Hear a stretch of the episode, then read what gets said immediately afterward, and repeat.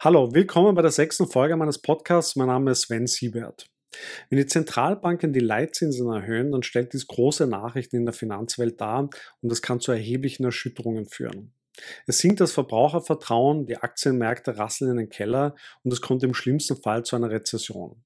Aber warum erhöhen überhaupt die Zentralbanken die Leitzinsen und wie hängt das alles mit der Inflation zusammen? All das erläutere ich in diesem Video. Viel Spaß damit.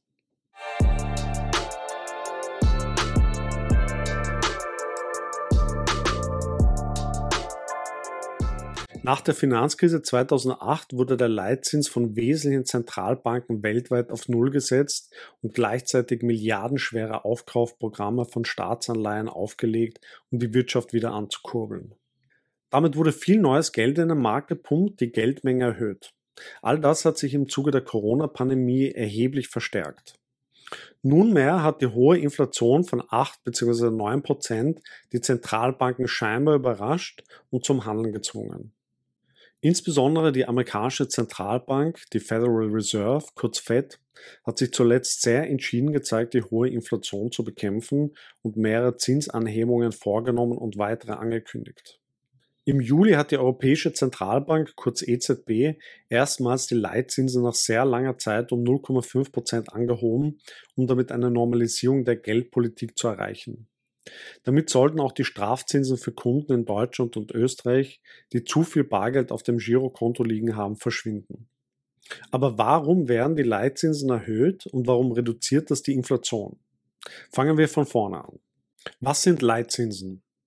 Wenn du zu deiner Geschäftsbank gehst und dir einen Kredit nimmst, dann kann die Geschäftsbank selbstständig entscheiden, ob sie dir aufgrund deiner Bonität einen Kredit gibt und zu welchen Zinsen. Die Hunderten von Geschäftsbanken können selbstständig ihre Zinskondition festlegen. Dennoch wird der Zins der Geschäftsbanken vom Leitzins der Zentralbanken beeinflusst. Zentralbanken sind die Banken der Banken. Banken haben sogenannte Reserven, also Geld, das sie sich entweder gegenseitig leihen oder bei der Zentralbank hinterlegen. Geschäftsbanken haben, so wie du bei deiner Geschäftsbank, bei der Zentralbank ein eigenes Konto, wo sie ihr Geld einlegen können. Dafür erhalten sie Zinsen. Auch können Geschäftsbanken sich bei der Zentralbank Geld leihen.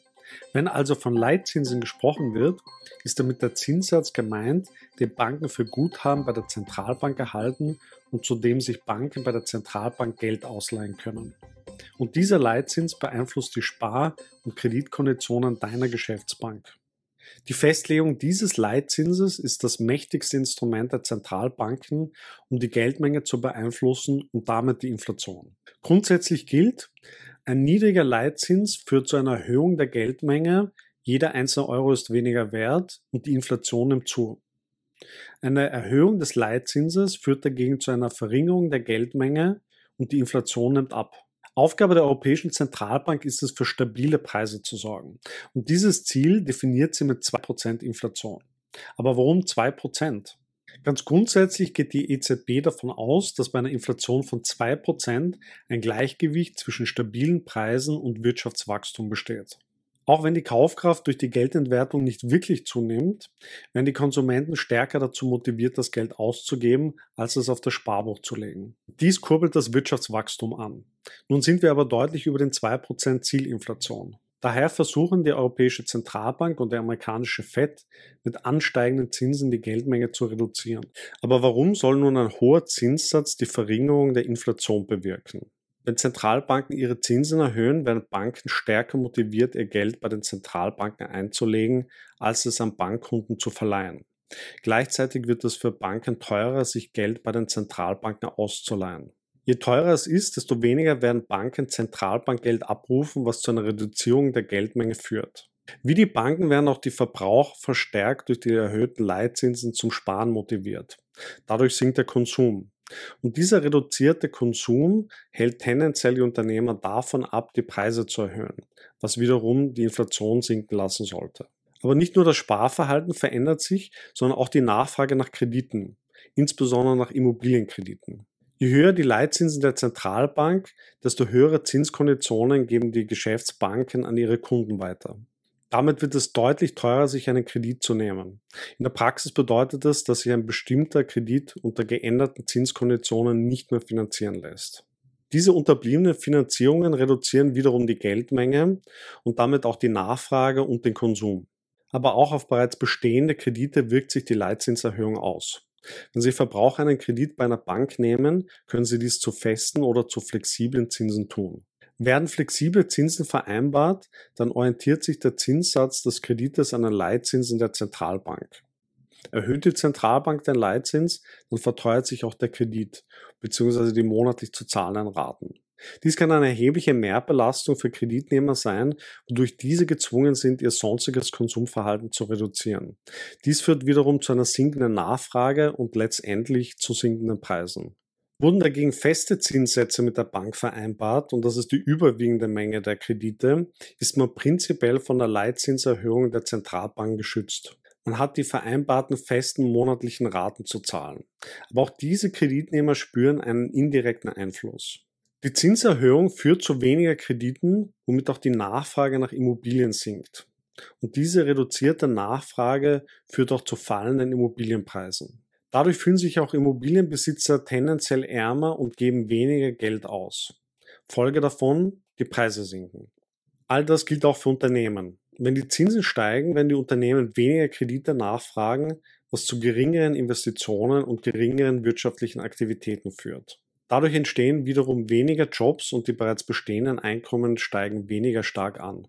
Am Ende steht wiederum ein reduzierter Konsum des Verbrauchers. Aufgabe der Zentralbanken ist es, alle diese Effekte zu berücksichtigen. Sie sollen einerseits die zu hohe Inflation bekämpfen und andererseits die Leitzinserhöhungen nicht zu stark vornehmen, um wirtschaftliche Aktivität nicht völlig abzuwirken. Zudem wirken die Zinserhöhungen nicht sofort, sondern die Effekte treten mit einer Verzögerung bis zu zwei Jahren auf. Dies ist den Zentralbanken bewusst und sie versuchen, die zukünftige Entwicklung vorherzusehen. Allerdings ist es sehr schwer abzuschätzen, ob die Inflation nicht von alleine zurückgehen wird. Und selbst wenn die Zentralbanken richtig liegen, besteht die Gefahr, dass sie einen Crash verursachen. In den 1980er Jahren hat die amerikanische Fed den Leitzins auf 19% angehoben. Ein solcher Prozentsatz wäre heute wohl undenkbar und würde zu massiven Verwerfungen führen. Das weltweite Kreditvolumen ist heute weit höher als in den 1980er Jahren. Es würde zu einer erheblichen Pleitewelle kommen. Es bleibt daher abzuwarten, ob die Zentralbanken die Zinsen wirklich weiter anheben. Wir sehen also, welche Verantwortung und welche Macht die Zentralbanken haben. Ich habe in meinem letzten Video darüber gesprochen, dass die Zentralisation der Geldschaffung und auch die Festsetzung des Zinses sehr problematisch ist und dass wir eine öffentliche Debatte über unser Geldsystem brauchen. Es stellt sich die Frage, ob nicht die Geldschaffung und auch die Festsetzung des Zinses dem Markt überlassen werden sollte. Was haltet ihr davon? Schreibt es mir in die Kommentare. Wenn euch das Video gefallen hat, gebt mir ein Like und abonniert meinen Kanal. Vielen Dank fürs Zuschauen. Bis zum nächsten Mal.